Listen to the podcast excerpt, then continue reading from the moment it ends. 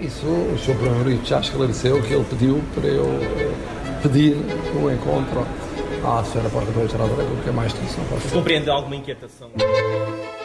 Viva! Está com o Expresso da Manhã. Eu sou o Paulo Baldaia.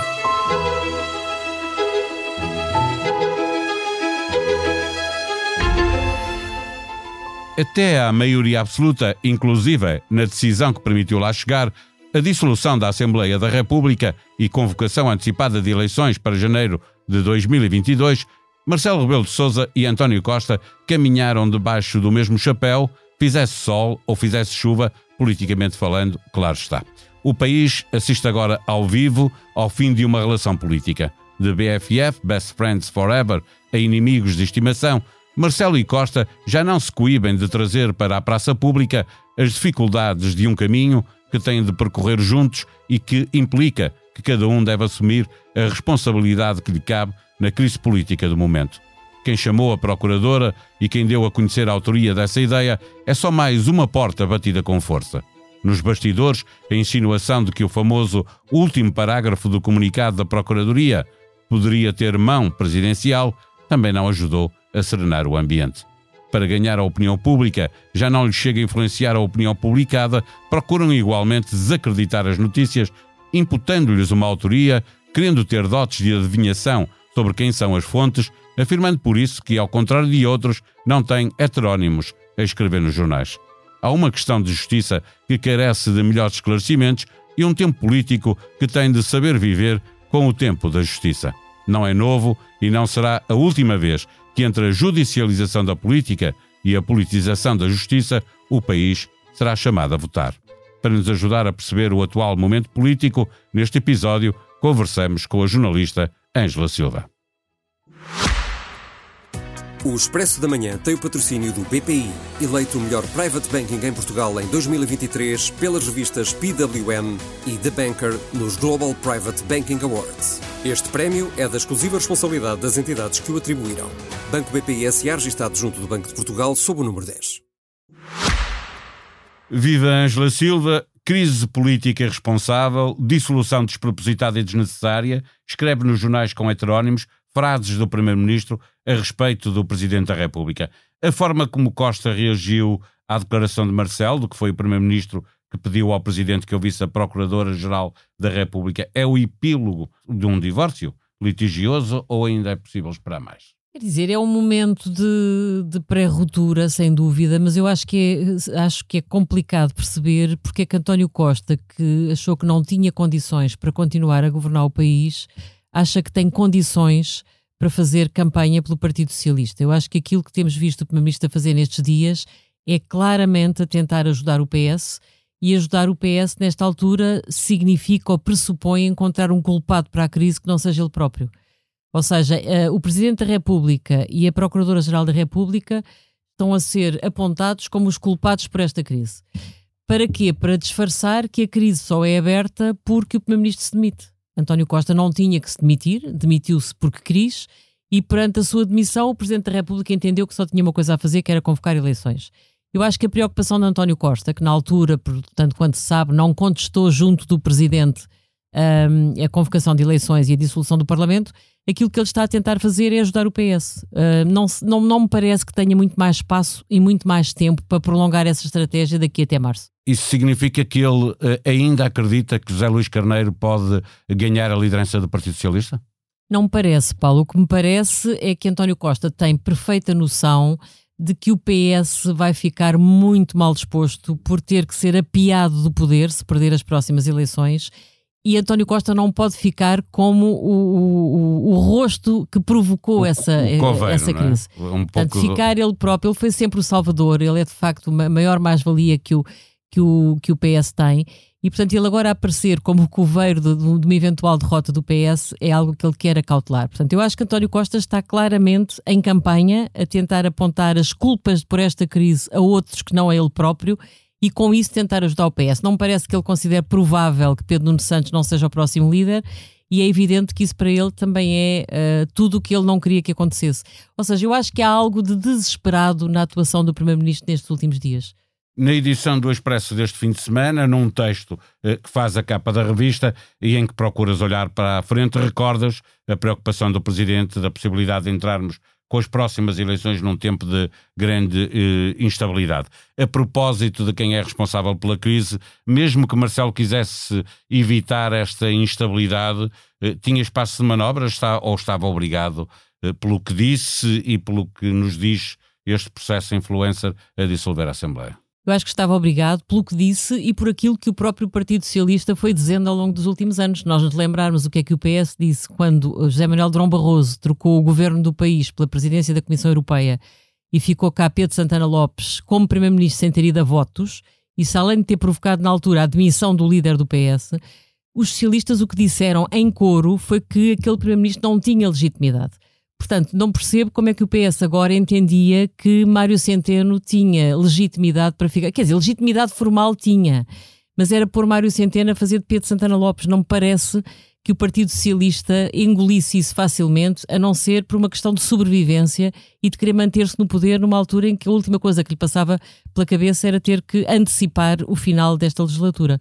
E, sem admissão de, de António Costa, eh, o presidente aí poderia ponderar eh, deixar o governo ficar mesmo perante aquilo que, que hoje se conhece e da proximidade dos arguídos neste processo? Eu acho que o presidente podia, acha que António Costa não aguentaria nessa situação muito tempo. Ou seja, se o primeiro-ministro não se tem demitido, eu acho que não era, não era o presidente que ia precipitar a dissolução nesta altura.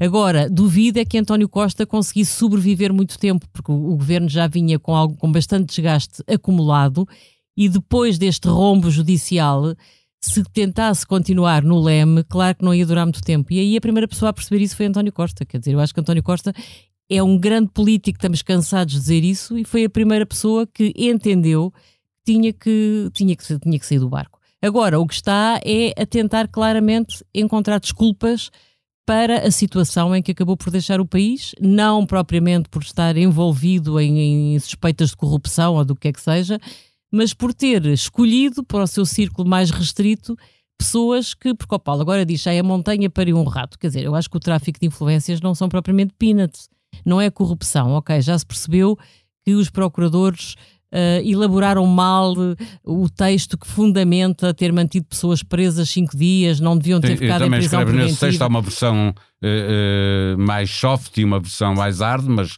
claramente Mas mesmo a soft tem que ser investigada. Exatamente. Dizer, o que é que nós estaríamos a dizer da justiça nesta altura, se perante suspeitas que mais, mais dia menos dia vinham parar à comunicação social, infelizmente, porque esse crime continua a ser provocado, praticado todos os dias, o que é que estaríamos a dizer se não houvesse investigação?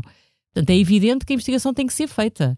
E eu acho que é cedo para concluirmos uh, aqueles envelopes de dinheiro vinham de Angola, diz, diz a defesa de, de Vítor Scária.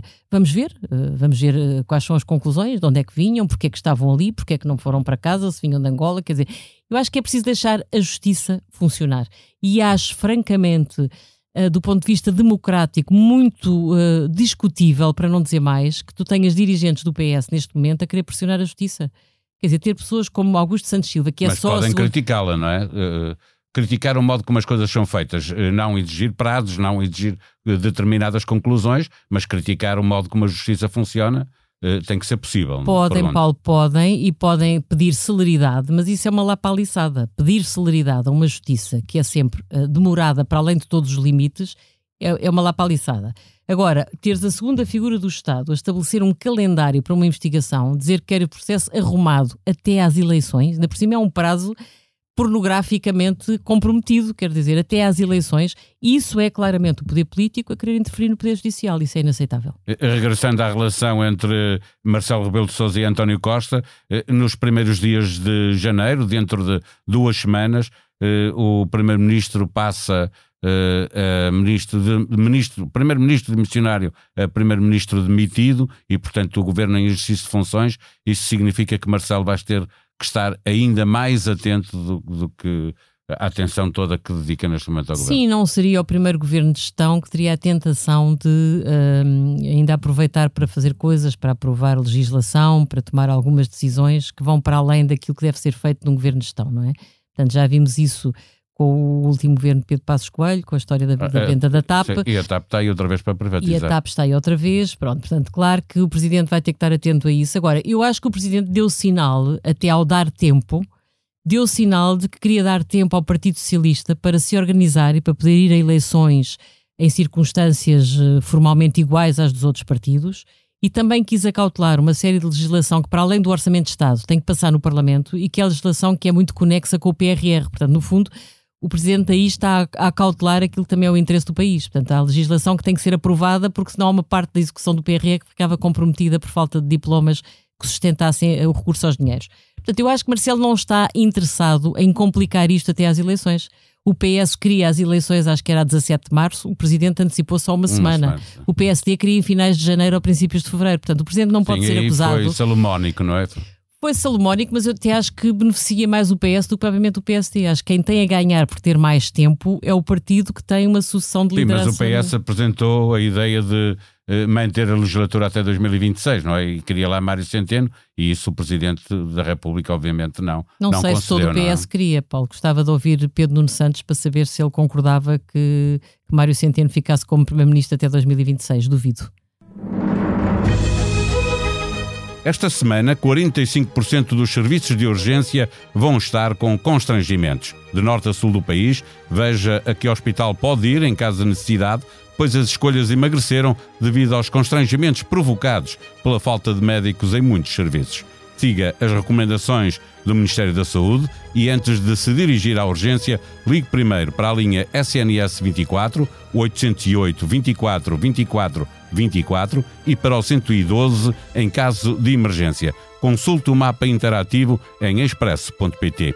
Com seis livros de inéditos publicados, a obra mais recente é a antologia Já Não Me Deito, em Pose de Morrer, com curadoria de Walter Ugumem, um livro tesouro que contém relíquias poéticas de Cláudia, que é também pintora e faz parte do projeto Manicômio. Ouçam-na no podcast A Beleza das Pequenas Coisas com Bernardo Mendonça. A sonoplastia deste episódio foi de Salomé Rita. Nós vamos voltar amanhã. Até lá, tenham um bom dia.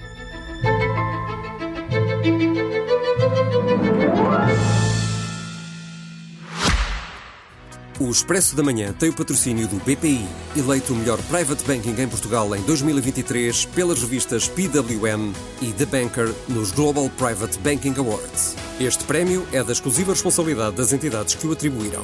Banco BPI SA registado junto do Banco de Portugal sob o número 10.